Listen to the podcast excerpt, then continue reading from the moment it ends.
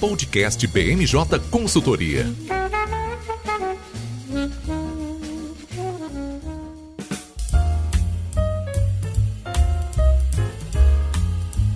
Olá pessoal, tá começando agora mais uma edição do podcast BMJ. Eu sou Lucas Fernandes e, como sempre, nós trouxemos um time de especialistas para conversar aqui comigo hoje. Vão participar dessa edição o nosso consultor Eduardo Martins. Tudo bem, Edu? Tudo bem, Lucas, e com você? Tudo ótimo também. Também aqui com a gente a nossa consultora Gabriela Rosa. Tudo bem, Gabi? Tudo bom, Lucas? Tudo bom, ouvintes? E fechando o time de hoje, a nossa consultora Mônica Banegas. Tudo bem, Moni? Oi, pessoal, tudo bem? Bom, a gente trouxe esse time de craques aqui porque a pauta desse episódio tá bem complexa. A gente vai falar sobre, começar falando sobre a reforma tributária que foi colocada em votação quase que no tapetão lá no plenário da Câmara dos Deputados. O Lira ali num grande teste de força força conseguiu uma votação muito expressiva e enquanto a gente grava aqui esse episódio, o plenário continua votando os destaques. Independente disso, já dá para a gente ter um pouquinho de ideia de qual que vai ser o texto final aprovado pelo plenário e também um pouco tentar traçar né, as perspectivas para a tramitação dessa reforma lá no Senado. A gente fala também sobre um novo aumento na bandeira da conta de energia elétrica. Ele vem numa sucessão de, de, de aumentos que a gente já teve ao longo dos últimos meses e vem aí também para prejudicar um pouco o governo Bolsonaro do ponto de vista de popularidade, pressionando ainda mais os dados econômicos que o presidente estava apostando muitas fichas de que iriam trazer muitos benefícios para ele com o fim da pandemia. E a gente fecha o episódio de hoje comentando sobre o manifesto da Fiesp que inicialmente seria apresentado para tentar diminuir a crise institucional e só serviu para aumentar. A gente tem ali o risco do Banco do Brasil e da Caixa Econômica Federal se desfiliarem da Febraban. E além disso, a gente fala também sobre a apresentação da LOA, a Lei Orçamentária Anual, para o ano que vem, que dá para dizer que é uma peça fictícia, já que muita coisa deve mudar durante a tramitação no Congresso. A gente está gravando esse episódio na quinta-feira, dia 2 de setembro, e ele vai ao ar na sexta-feira, dia 3, em todas as plataformas de streaming. Bom, já queria chamar a Gabi para falar sobre essa primeira pauta, porque honestamente, Gabi, eu não sei o que estava mais difícil de acontecer, acabar o mês de agosto ou a reforma tributária ser votada. E não é que nessa semana acabou acontecendo as duas coisas. O mês de agosto já estava no radar, né, que ia acabar. Agora a reforma tributária estava voando baixo, né? Eu queria que você trouxesse para a gente um pouco de como é que estava o panorama antes da gente ter essa votação fatídica aí na quarta-feira, dia 1 de setembro. Pois é, Lucas, a reforma tributária, ela surpreendeu muita gente nessa semana, porque realmente foi um, um, show de articulação por parte do presidente da Câmara, o Arthur Lira, né? É sempre bom lembrar quando que tudo isso começou, né? Porque a gente tem a impressão de que a reforma tributária do imposto de renda está em discussão desde o começo do ano, né? E essa impressão a gente tem porque agosto durou 20 anos. Mas se a gente for pensar que a reforma tributária foi apresentada em junho,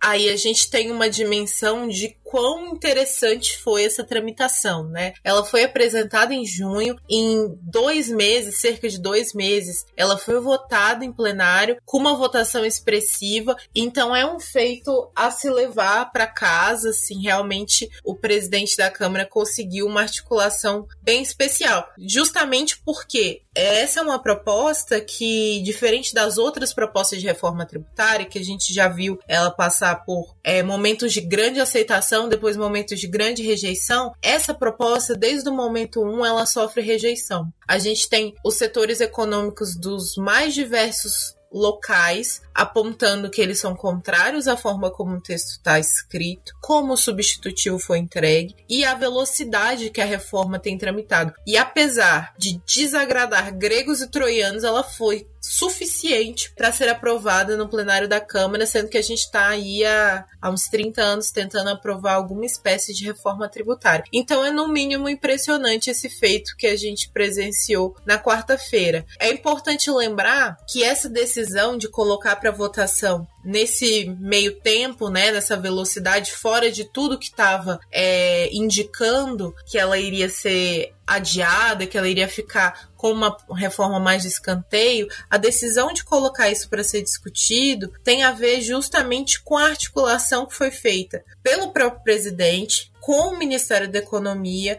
para trazer junto com eles a força dos partidos de oposição e também tem muita relação com uma certa liberdade financeira que o Ministério da Economia acabou observando melhor quando surgiu a perspectiva deles não terem que se preocupar com a PEC dos precatórios, né, que a gente chegou até já tratar em outras ocasiões, que a forma como a questão está sendo conduzida por um acordo com o CNJ que aliviaria parte do peso dos precatórios, gera uma certa liberdade fiscal um pouco maior para o Ministério da Economia para ele conseguir conversar com um parlamentar sobre a possibilidade de uma proposta que gere renúncia fiscal porque o Estado não, ter, não estaria numa situação de tamanho arroxo. Pois é, né, Gabi? Você estava traçando aí esse panorama e só me veio em mente, assim, o quanto tem que ser maluco, né, para trabalhar com Helgov é, aqui no Brasil, ficar acompanhando política. E eu falo isso sem nenhuma, é, sem nenhum medo, porque eu sei que estamos em quatro malucos aqui nesse, nesse episódio. Acho que o que é interessante, assim, desse panorama que você trouxe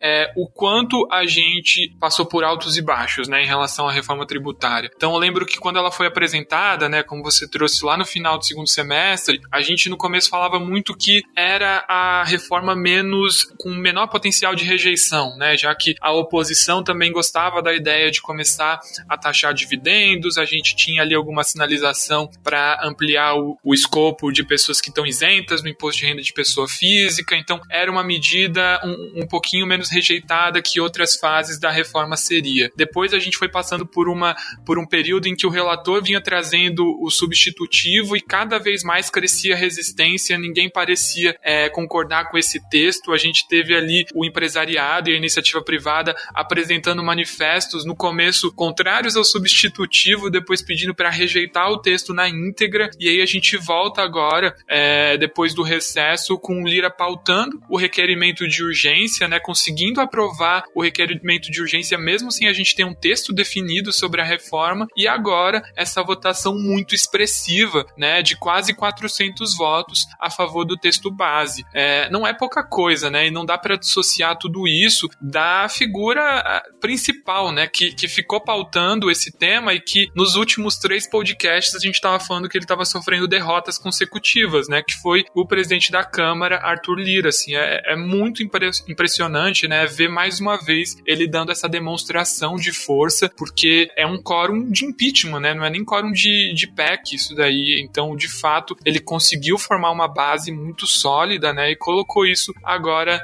para mostrar resultados nessa votação. Isso mesmo. E é muito interessante a gente ver quem são essas pessoas que votaram, né, a favor da reforma, né? Para quem não acompanhou, o placar ele foi bem expressivo. A gente fala com um certo choque, não é à toa. É, a, o texto base da reforma tributária do PL 2337 foi aprovado por 300 298 votos favoráveis versus 77 contrários. Então, realmente é um quórum muito expressivo. E aí, quando a gente observa quem são as, essas 398 pessoas, é, a gente vê que é uma composição um pouco inesperada, porque nela tem partidos como o PSOL, PCdoB, PT, a própria liderança da minoria, orientando a bancada a votar favoravelmente ao projeto. Enquanto a gente tem partidos que seriam um pouco mais liberais, que em geral teriam alguma proximidade com, com esse tipo de proposta, já numa posição de ou liberar a bancada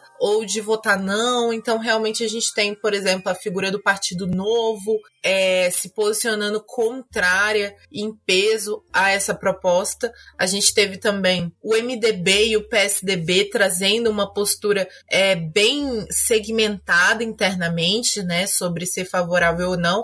Isso porque o MDB não vem do nada, né? Se a gente for pensar, o MDB é o partido é, do Baleia Rossi, foi antagonista, né, do presidente da Câmara Arthur Lira e também é o autor da PEC 45 de 2019, que é uma proposta que visa a reforma tributária tributária ampla. Então, para eles, uma proposta que é fatiada, que é enxuta, ela acaba colocando por terra as perspectivas de uma proposta que altere o consumo que a gente tem uma tendência histórica já no Congresso de que se a gente está muito perto do ano eleitoral e uma pauta ela é aprovada, ainda que parcialmente, ela é aprovada com uma facilidade, assim, a gente tem, por exemplo, a reforma tributária foi aprovada uma parte dela, é agora no finalzinho do, da legislatura. Então, as chances de uma segunda fase da reforma tributária mais ampla ser discutida do zero e chegar a ser aprovada ainda nessa legislatura é muito baixa. Então, então daí vem o receio de parlamentares como o deputado Baleia Rossi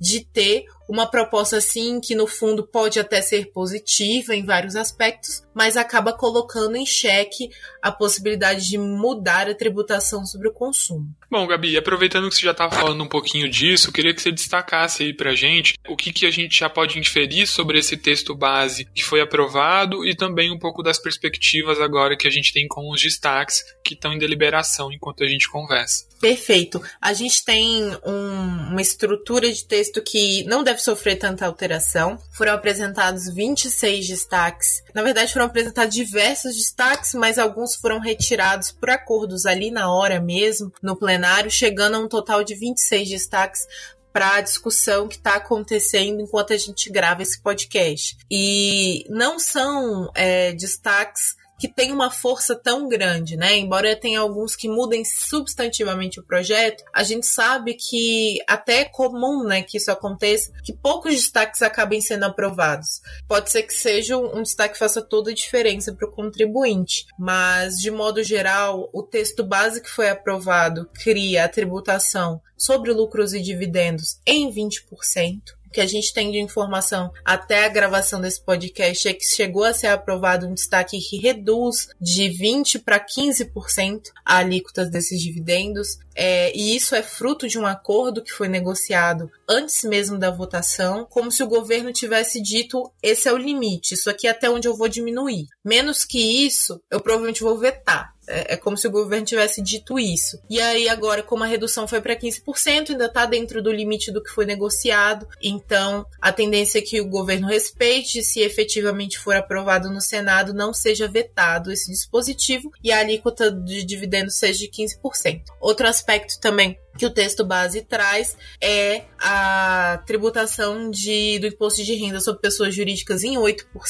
com a cobrança de um adicional de até 1,5% para justamente financiar compensações de mineração. Então a gente tem a CEFEM, que é uma, é uma compensação relacionada à mineração e que teria a distribuição para os entes subnacionais. Então foi uma das condições dadas é, nas negociações entre estados e municípios a redução da CSLL em até 1%. Então a gente tem hoje a alíquota de 9%, ela pode chegar até 8% só que essa redução ela é condicionada ao corte de benefícios diversos. E aí a gente tem, por exemplo, corte de benefícios para medicamentos, para gás natural. Então, são benefícios diversos que eles só vão. É, eles são uma cláusula de barreira fiscal para evitar a renúncia né, que pode ter com esse projeto. E outros aspectos que vale a gente comentar aqui nesse texto é que a revogação de benefícios de forma geral ela está contida, então a gente tem corte de benefícios para medicamentos, para embarcações, para aeronaves. Então, são setores que foram muito fragilizados. É, tem o setor químico, por exemplo, que fornece diversos insumos para indústrias que foram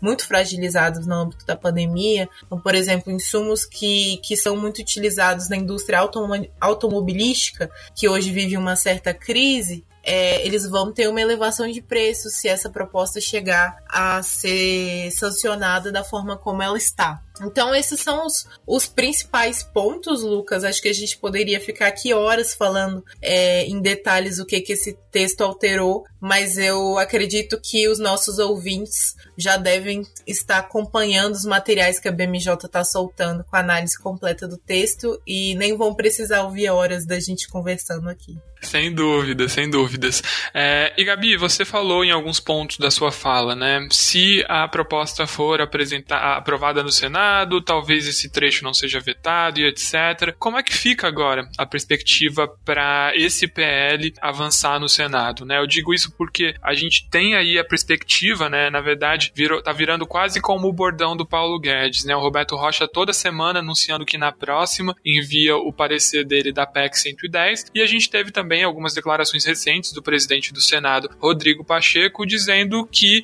é a favor de uma reforma ampla e que o, se o texto eventualmente passasse pela Câmara, ele não tenderia a ser bem aceito pelo Senado. Sei que é muito difícil tentar cravar algo nesse momento, né, enquanto o, a votação dos destaques nem foi concluída, mas enfim, queria que você dissesse pra gente quais são as perspectivas que a gente já tem até o momento sobre esses pontos. Bom, Lucas, as perspectivas para o Senado, elas ainda são bem incertas, né? Principalmente porque a gente ouve diversas diretrizes e linhas de cada lado, né? Por um lado, tem a, a linha que defende que foi feito um acordo entre o Rodrigo Pacheco e o presidente da Câmara, é, Arthur Lira, justamente para garantir que a Câmara aprove o texto que veio né, do PERT, do Programa de Parcelamento de Débitos Tributários aprovados pelo Senado. Então, a garantia seria a Câmara aprova um texto final para o PL 4728 do jeito que o Senado enviou. E como moeda de troca, o Senado garantiria a tramitação do PL da reforma do imposto de renda. A gente sabe que por mais que essa negociação até faça sentido retórico, ela dificilmente vai prosperar com uma certa tranquilidade, isso porque o próprio governo ficou extremamente insatisfeito com a redação do parcelamento de débitos que foi aprovado pelo Senado, considerando muito branda, muito positiva para as empresas. Então, o governo deve atuar por meio do Ministério da Economia em cima da Câmara para garantir que o texto seja alterado. Então, o maior interessado nessa negociação não deve facilitar para que ela se concretize. Outro aspecto dessa questão é que, de fato, o presidente do Senado, Rodrigo Pacheco, tem falado bastante que ou a gente aprova uma reforma ampla e boa, ou a gente não aprova nenhuma, porque ela pode acabar gerando um efeito contrário daquilo que era almejado, que era uma reforma que simplifique o sistema tributário. Nesse sentido, eu até lembro uma fala que foi feita em plenário é, nessa semana mesmo, do deputado Alexis Fontaine, que ele chegou a comentar que da forma como o texto foi aprovado da reforma do imposto de renda, eles, a gente está criando uma quarta fase, um quarto regime de tributação, porque hoje a gente tem o simples nacional, o lucro presumido e o lucro real. E na proposta existe um tratamento tributário para as empresas de até com faturamento de até 4,8 milhões. Então, segundo o deputado Alexis, agora a gente tem o simples o presumido até 4,8 milhões, presumido superior a 4,8 milhões e o lucro real. Então não simplificou, tornou mais complexo. E eu acredito que esse tipo de problemática, que surgiu justamente na tentativa do Celso Sabino de agradar a todos e conseguir essa massiva votação, que vai impedir que o Senado avance na velocidade que é esperada pela Câmara nesse texto. Então a gente vai ter uma, vai ver uma dificuldade, uma resistência e vai ver também a possibilidade de que ainda nessa legislatura a gente não tenha aprovação desse projeto, pode ficar para a próxima legislatura continuar essa, esse final de tramitação. A gente sabe que nunca é bom botar a mão no fogo, né, quando está falando da reforma, principalmente porque tem muita gente cansada nessa discussão. E o próprio Roberto Rocha pode ser até que facilite a tramitação desse projeto por não querer mais pensar nessa pauta, né? Então muita coisa pode acontecer, mas as tendências são negativas no Senado, é, mas não é o fim da linha. Pode ser realmente que as coisas melhorem, que novos acordos sejam feitos. Pois é, né? Lembrando que nessa semana a gente teve o Senado derrubando a MP do Programa de Manutenção do Emprego em Renda, né? Que estava sendo apelidada de mini reforma trabalhista, mesmo depois da Câmara tendo aprovado, né? Então todos esses acordos e essas discussões, no fim das contas, ficam um pouco à deriva aí desses sabores da política e nem sempre são cumpridos, né? A gente tem que lembrar também que lá no Senado o governo tem uma base governista bem menor, só que vale considerar também que essa reforma contou com a apoio da oposição, né? Então também esse mapeamento de governistas e opositores não, não seria o mais adequado para a gente ficar traçando é, perspectivas em relação a isso. De qualquer maneira, Gabi, queria te liberar, porque eu sei que a gente te roubou enquanto você estava acompanhando a votação dos destaques. Pode voltar lá para ficar vendo tudo isso. E queria destacar, né, que essa semana não foi só reforma tributária, teve também debate do marco temporal lá no STF. Ó, o time de tributário e jurídico não parou um segundo, né? Isso mesmo, Lucas para você entender a situação. Na primeira vez da vida, eu senti aliviado em saber que o STF e a Câmara ficam na, mais ou menos na mesma rua, porque eu saía de um e pulava para o outro. Então, não tá fácil para o jurídico tributário acompanhar o que está acontecendo. Mas a gente espera que na próxima semana, que tem feriado, a gente tenha um cenário um pouco mais tranquilo na Câmara, porque do STF a gente não promete nada, porque tem perspectivas aí complicadas na seara política, né? Com certeza. Todo mundo aí gastando sola de sapato. Mas é isso aí. Provavelmente a gente deve voltar a tratar algum desses temas ali no, nos próximos episódios, então o time vai estar aqui com a gente novamente. Bom, avançando na nossa pauta, a gente chega agora sobre o anúncio recente do governo de aumentar, criar aí uma quarta tarifa da bandeira vermelha. Mônica, explica isso pra gente, né? O governo estava prometendo que a nossa bandeira jamais seria vermelha, mas a gente já tá na quarta edição, né? O que, que você pode trazer para a gente? Complicado isso, Lucas, porque não sei se você já sentiu o aumento, mas esse aumento que eles acabaram de aprovar, ele vai ficar em vigor até abril de 2022, então se preparem que a conta de luz só vai continuar vindo mais cara para todo mundo, mas para contextualizar é, o que, que aconteceu, é, o governo ele anunciou essa semana a criação de uma nova bandeira tarifária que em breve vou explicar do que, que se trata, mas eles criaram uma bandeira chamada bandeira de escassez hídrica, justamente para se referir ao momento que a gente está vivendo agora de crise hídrica. E a taxa ela vem acompanhada de um valor de aproximadamente 14 reais por 100 kWh e que representa também um aumento de aproximadamente uns 4 reais em relação à bandeira que estava que tava em vigor desde julho desse ano, que estava valorada mais ou menos em 9 reais por 100 kWh. Bom, o aumento da conta de luz ninguém gosta, né? Porque acaba encarecendo absolutamente tudo na cadeia principalmente os produtos e serviços, e tem um impacto também no dólar, na inflação. Então, certamente é uma coisa que ninguém gosta de ouvir, principalmente em, tem em tempos de pandemia. Mas, para além disso, o governo também pensou e anunciou essa semana em um programa para estimular consumidores regulados, que somos eu e, e você, Lucas, para redução de consumo nos, nas nossas residências mesmo. E Basicamente, essa iniciativa consiste em um bônus de aproximadamente 50 reais por 100 kWh reduzidos, para que a gente tenha né, esse estímulo de ter uma mudança no padrão de consumo que a gente tem atualmente. Então, de fato, a gente está vivendo esse momento muito delicado, porque mexe no nosso bolso e ninguém quer né, que mexa no nosso bolso principalmente na pandemia, mas a gente tem que se preparar mesmo, tem que ter mudança de comportamento e o governo está apostando nisso, mas tem muitas críticas, né? Principalmente relacionadas ao timing dessa implementação, porque, querendo ou não, é uma medida voluntária que depende da cooperação dos consumidores regulados mesmo, e a gente, enfim, se questiona mesmo sobre a efetividade em termos de tempo, porque a crise, ela está o operador nacional do sistema, que é basicamente o principal encarregado para falar para a gente como é que está a geração de energia para o país todo, vem anunciando há muito tempo o agravamento da crise. E só nessa semana, agora mesmo, que o governo muda a narrativa e reconhece esse agravamento que é, o ONS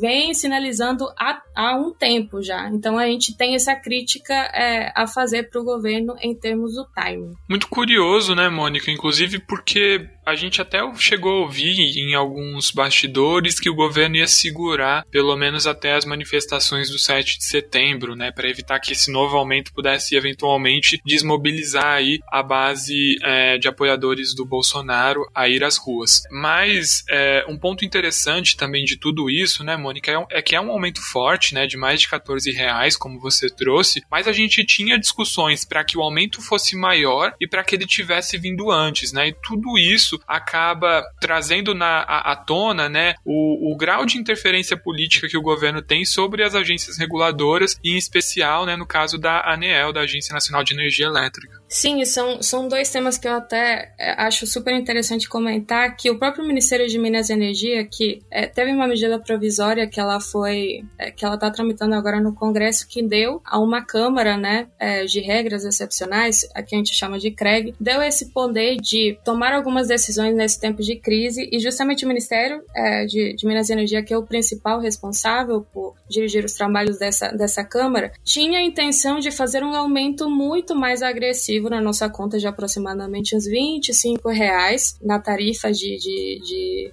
bandeira né, de escassez hídrica, mas acabou comprando briga com o próprio Ministério da Economia, justamente por entender que teria que ter um aumento menos agressivo e aí chegaram nesse valor de aproximadamente 14 reais. E o que acontece? O Ministério da Economia teve uma influência muito grande nessa decisão, justamente por alegar o impacto na inflação e nos números que o governo deve fechar esse ano. Então, o, governo, o, o, Ministério da Economia, por um lado, estava propondo um aumento de aproximadamente 25 reais por um tempo mais curto. A gente pagaria essa tarifa que a gente já está começando a pagar agora a partir de setembro. Eles estavam pensando em, em, que essa bandeira ficasse em vigor até novembro, mais ou menos, mas o Ministério da Economia veio com uma contraproposta de prolongar essa, o período né, da, da, da bandeira de escassez hídrica até abril do ano que vem, para a gente arcar com os custos de geração que a gente está tendo no momento, porque, de fato, né, a gente se pergunta, mas por que está tendo tanto aumento de energia, gente? É, já teve um agora em julho, por que está tendo de novo? E a explicação, ela, para esse problema complexo, eu vou tentar simplificar da seguinte forma: tem um custo muito alto. Então, o que acontece? Como a crise hídrica é, veio com é, elementos que a gente não tinha tido nos últimos 90 anos, não tinha como prever com experiências anteriores necessariamente esse cenário crítico que a gente está tendo agora. Então, o governo teve que acionar energia que não estava contratada para esse ano, é, é, vindo de, de termoelétricas, outra parte foi contratada de importação de energia da Argentina e Uruguai, isso acabou encarecendo essa, essa geração né, de, de energia para a gente não sofrer com o apagão. Então, basicamente, o governo pensou: o que que tem um, um, custo político maior? Que é muito complicado responder essa pergunta. O que que teria um custo maior, um apagão ou um aumento tarifário? Então, é, dos males o menor, o governo está optando, está é, tá apostando é, nessa, nessa medida um pouco voluntária, né? Mas que nem você falou, Lucas, de fato acabou atropelando o principal órgão responsável pela regulação do setor elétrico, que é a própria ANEL. Acabou interferindo sim em uma ação meramente técnica,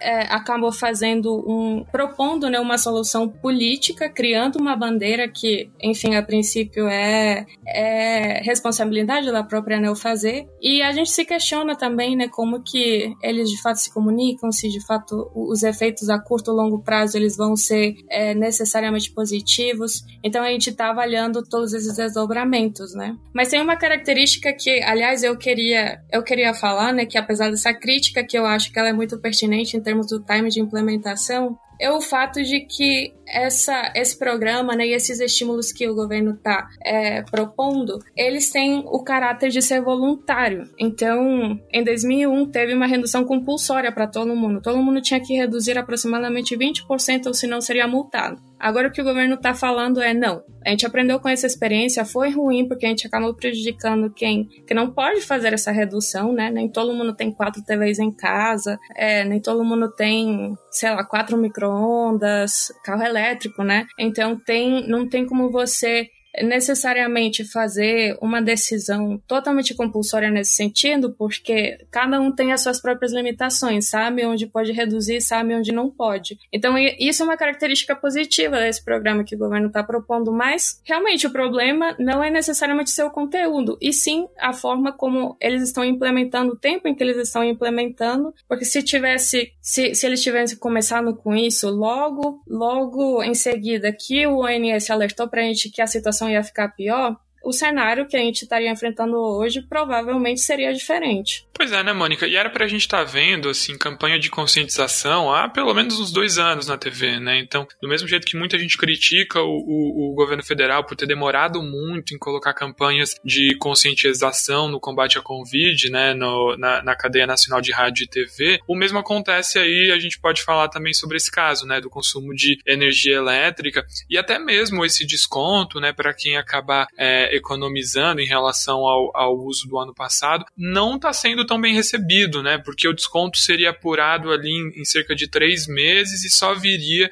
nas contas do ano que vem, né? Então, ainda assim, é uma, é uma medida que demoraria para ter os seus efeitos sentidos, né, para a população, especialmente a mais carente. Não é isso mesmo? Com certeza, Lucas, o governo está contando com que isso vai dar certo, que vai ter necessariamente uma economia de aproximadamente uns 300 milhões mensais, mas a realidade é que não tem garantia de que vai ter necessariamente esse número economizado. E o importante é a, a, gente, do nosso lado, né, a gente enquanto consumidor, fazer o que a gente pode fazer. O nosso estímulo principal é que a conta já está mais cara. A gente, eles já estão cobrando um número que a gente não estava que a gente não estava pagando no mês passado. E isso vai continuar em vigência até abril. Então, o que a gente puder fazer, eu acho que a gente deve fazer, sim. A gente tem que ter essas mudanças de, de comportamento de consumo necessariamente. Assim, em termos de percentual de consumo, é claro que nós, consumidores regulados, que, que somos consumidores residenciais, não consumimos o mesmo que a indústria consome, né? Você falar para uma empresa reduzir em determinado horário vai ter um impacto muito maior do que falar para todo mundo que é consumidor regulado é, fazer uma redução vai ter efeitos totalmente diferentes. Mas o governo está tentando conversar com a indústria também para tentar achar uma, não só uma solução, como várias, mas os custos que, que, que, a gente vai ter que arcar vão continuar sendo altos. E, e outro detalhe é que depois de abril, depois da, da vigência né, da, da, da bandeira, é provável que tenha mais reajuste. Então, não é como se a gente pudesse relaxar ano que vem, que é ano eleitoral também. É, vai ter reajuste da mesma forma. Provavelmente a gente vai se enfrentar a, a, condições climáticas ou não, parecidas às desse ano, ano que vem. Então, o governo tem que avaliar muito, de, de forma muito delicada, como que eles vão agir ano que vem, mas o que eles, eles chegaram à conclusão agora em setembro só, que eles não podiam continuar com a narrativa que eles estavam adotando, que era, não, a crise não tá tão ruim assim, a gente não tem risco de racionamento. Aí eles já estão mudando um pouco a narrativa, eles já estão pensando um pouco um pouco de uma forma mais ativa é, para solucionar essa crise, mas a certeza é que ano que vem vai ter muitas pessoas insatisfeitas por conta disso, mas enfim, a gente tá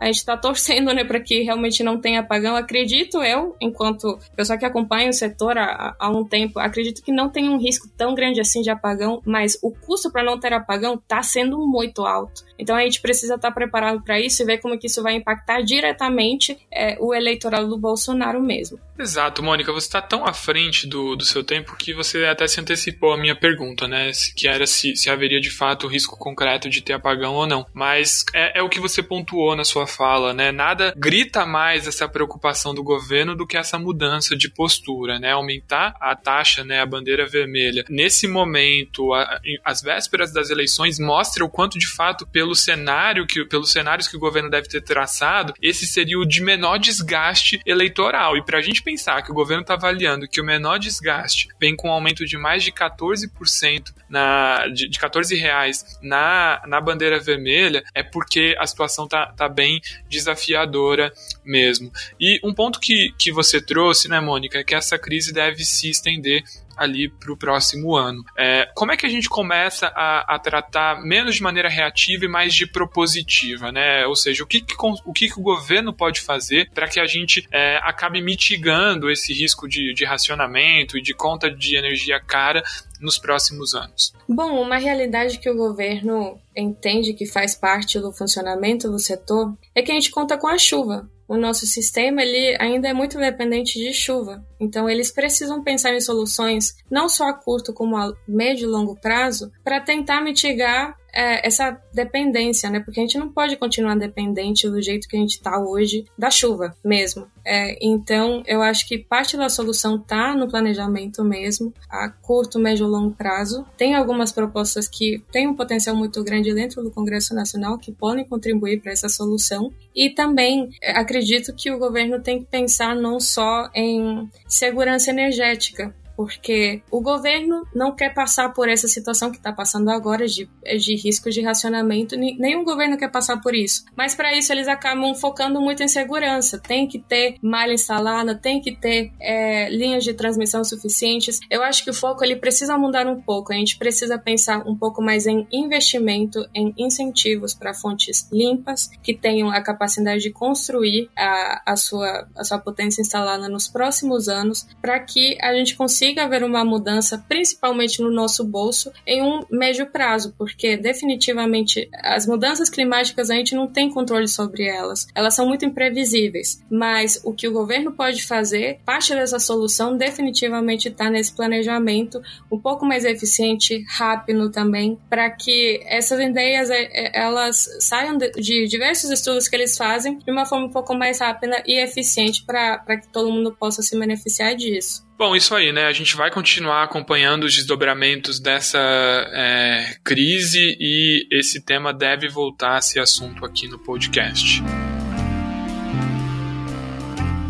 Bom, avançando na nossa pauta, eu queria chamar agora o Eduardo para começar comentando sobre o manifesto da Fiesp, né, Edu? Como eu estava dizendo no começo do programa, era um manifesto para tentar pregar a harmonia entre as instituições e serviu de gasolina nessa fogueira, né? Exatamente, Lucas. Tanto serviu como, como combustível para essa fogueira que ele foi adiado e ainda não foi publicado, né?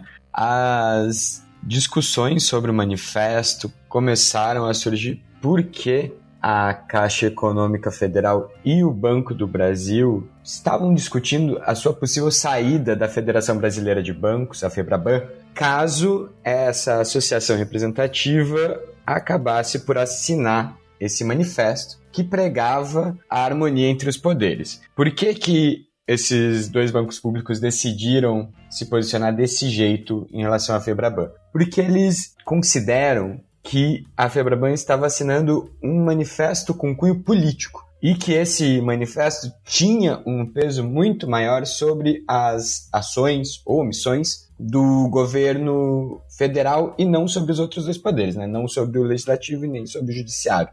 Então acabou gerando uma tensãozinha ali no começo dessa semana, no final da semana passada, que ainda não foi resolvido. É, né, Edu, vale dizer também, né, vamos tentar fazer aqui o advogado do diabo, que nenhum ministro do STF até o momento apresentou um pedido de impeachment contra o Bolsonaro, né, então era quase que natural que o manifesto acabasse é, focando um pouquinho mais no presidente, né, ele é quem de fato está ali dando uma inflacionada nessa crise e, e convocando a população para as ruas, né, em algum, algum momento tentando até esticar um pouquinho essa corda que já está bem esgarçada, né, desde o do do, início desse governo. É, um ponto que é importante da gente considerar também, né, em relação a esse manifesto, é que a Fiesp acabou adiando, mas a gente já teve algumas empresas do agronegócio antecipando o, a apresentação desse manifesto. Isso chama muita atenção, né, já que o agro foi um dos setores que passou a apoiar o presidente na campanha de 2018 mais cedo que,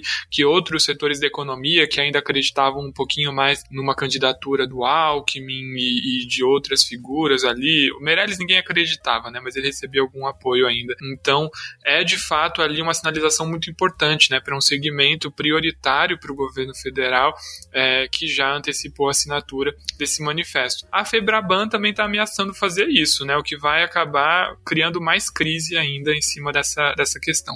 É, Lucas, a Febraban já está programando para soltar. Ela afirmou que ia soltar entre hoje, dia 2 de setembro, e amanhã, dia 3, mas ainda não, não aconteceu isso, né? Como ela se posicionou desse jeito, o presidente do Banco do Brasil e da Caixa Econômica solicitaram uma reunião urgente com o presidente da Febraban para discutir todas essas questões, né? Vamos ver o que, que vai sair dessa reunião, principalmente porque o presidente da Caixa Econômica é bem próximo de Bolsonaro e pode trazer algumas opiniões contrárias e mais contundentes contra o posicionamento da Febraban. É um ponto importante de se considerar sobre a Febraban, né, que não é uma mera associação que não traz benefícios, né, tanto para a Caixa quanto para o Banco do Brasil. É a Febraban atualmente que anuncia reajuste dos bancários e por mais que os bancários da Caixa e do BB sejam concursados, né, é, essa negociação ocorrendo no escopo da Febraban acaba de alguma maneira diminuindo o peso é, dessa categoria de tentar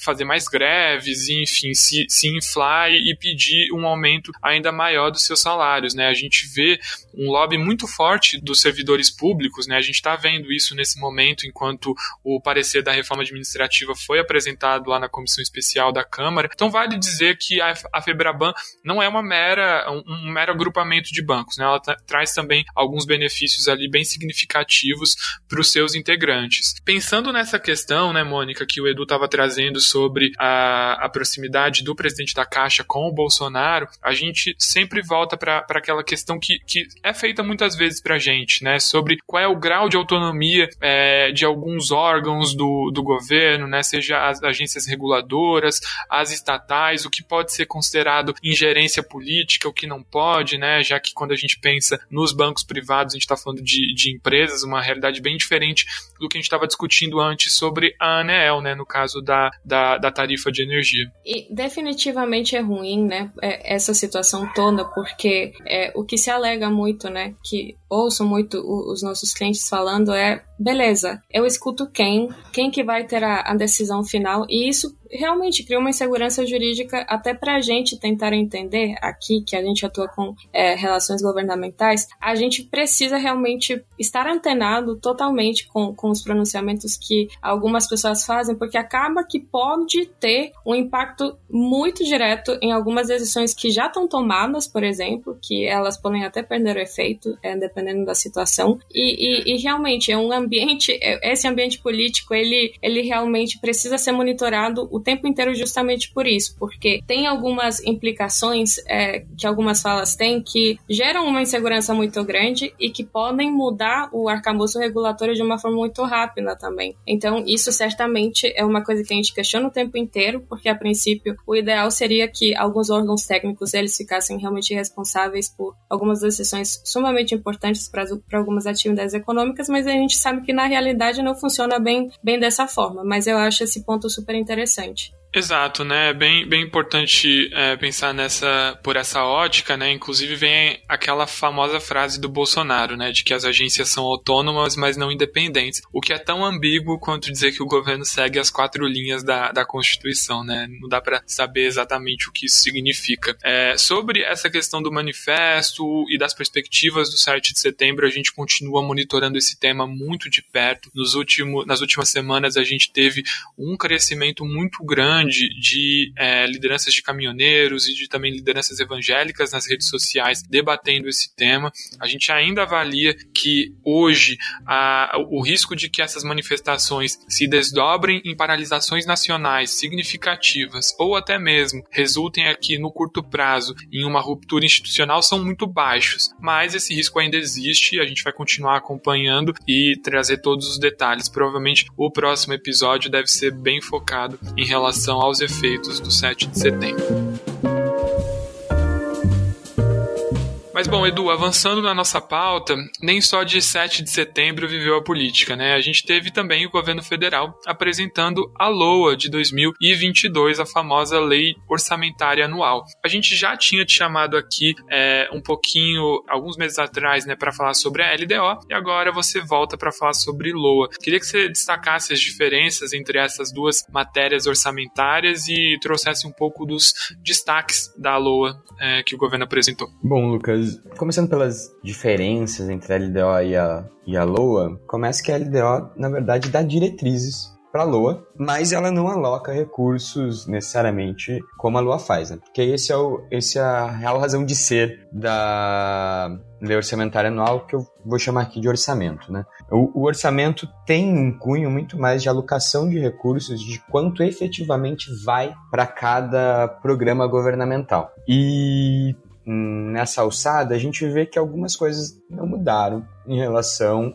ao projeto de orçamento de 2021. Entre essas coisas estão o salário mínimo, que continua sendo ajustado só pela inflação, inflação que a gente obviamente não não tem ela fechada até o final do ano, mas sim a sua previsão. E isso pode entrar muito em confronto com o quê? Com o aumento da energia elétrica, que foi comentado pelo nosso colega Mônica. Por quê? Porque a gente não vai ter ganhos reais no salário e a preço da energia vai subir. Outro ponto que merece destaque é a previsão dos precatórios na sua totalidade. Por que o governo fez isso? Porque não conseguiu avançar ainda com a alternativa deles de parcelamento dos precatórios para dar uma folga maior ali no orçamento para entrar com o novo programa social o Auxílio Brasil, que também está previsto no orçamento, mas com o mesmo montante de recursos que o Bolsa Família tinha em 2021. Ou seja, não vai, a princípio, mudar nem o valor do, do benefício e nem o número de pessoas que vai recebê-lo. Ou seja, a gente ainda vai ter muita coisa a se discutir até a aprovação do orçamento efetivamente pelo Congresso. Por isso que dá para dizer, né, do que uma boa parte dessa, dessa proposta ainda é fictícia, né? A gente sabe que o governo se fia no parcelamento dos precatórios para financiar o Auxílio Brasil e que não vai se contentar com a manutenção do, do Bolsa Família, tanto no, no benefício transferido quanto no número de beneficiários atuais, né? Então, são pontos ali que demandam uma grande articulação política. No próprio caso dos precatórios, a gente tem um envolvimento muito grande do judiciário, né? Existe uma grande incerteza sobre se mesmo essa PEC sendo aprovada, ela não poderia ter sido é, ser derrubada posteriormente pelo, pelo STF. Enfim, muitas perguntas em aberto, né? E, e como você até mesmo trouxe para a gente no, no, no podcast em que você falou sobre a MP do Auxílio Brasil, o governo não está dizendo, né, quanto, é, quanto vai ser o benefício e nem o número de beneficiários nessa MP, né? Ela apenas está dizendo que o governo pretende fazer isso, mas a gente, a gente ainda tem uma grande incógnita né, sobre os efeitos concretos que esses programas podem trazer. Exatamente, Lucas. A gente sabe que o valor não vai ficar igual, mas é, deixando essa carta em branco, assim, o governo joga para o Congresso muitas das responsabilidades sobre os valores. E entre os valores que, que ele deixou, entre aspas, em aberto, tá o das emendas do relator, a, a famosa RP9, que deu um bafafá no começo do ano, porque foi objeto de investigações sobre possível orçamento paralelo e destinação de recursos para parlamentares acima das, do valor normal de emendas parlamentares e que o governo deixou zerado. Ou seja, uma carta muito forte do governo de negociação ali ficou em branco e uma carta muito forte também para o PSD, partido do Hugo relator geral do orçamento. Exato, né, Edu? E, e tem também impactos para o presidente da Câmara, né, que conseguiria ter ali um pouquinho de poder também para direcionar esse tipo de emenda. Isso estava, enfim, foi muito questionado, né? Existem muitas polêmicas, como você bem ressaltou, mas era um instrumento importante aí para a gente pensar em governabilidade, né? Então é algo que tem um impacto político bem concreto. Inclusive, para quem quiser pegar a explicação completa das, das RP9s, eu recomendo que vocês voltem bem atrás no Spotify, porque o Edu fez uma comparação entre a RP9 e o orçamento da Xepa do Big Brother. Vale a pena recuperar esse momento histórico da, da nossa programação programação aqui no podcast.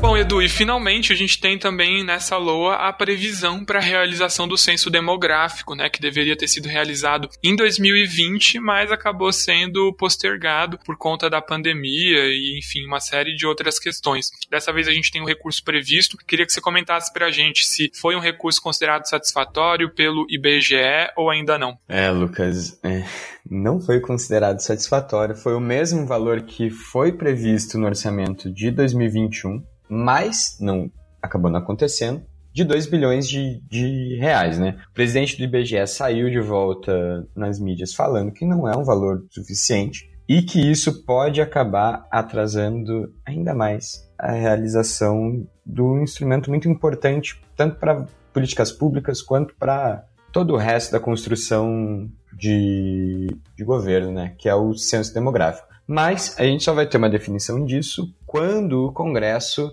começar a votar e modificar ali os valores a serem alocados. Isso está previsto para daqui a alguns meses. Exato, né? E vale lembrar que o censo demográfico ele tem uma, uma, uma, uma importância muito grande né, para a de definição de políticas públicas, ajuda na melhor alocação é, de recursos e também para entender para onde está caminhando a nossa população. Né? Esse novo censo, quando ele for realizado, deve trazer alguns dados muito preocupantes, né, já que a gente teve o avanço da, da pobreza e da miséria nos últimos anos. Né? Então, bem importante ter isso mapeado para conseguir fazer políticas públicas mais efetivas né, para atingir esse público. E para fechar a nossa conversa, Edu, queria ouvir um pouco de você sobre as perspectivas de votação. A gente sabe que o, o, o, o, parlamentar é igual um todo estudante universitário, né? Deixar tudo para a última hora. Vai ser assim também nesse ano? Olha, Lucas, tomara que não, porque a gente entra em 2022 num ano eleitoral e um ano eleitoral tem várias, várias amarras. Então, é melhor votar tudo em 2021 e não sofrer nenhuma discussão sobre os órgãos de controle, né? Então a gente espera que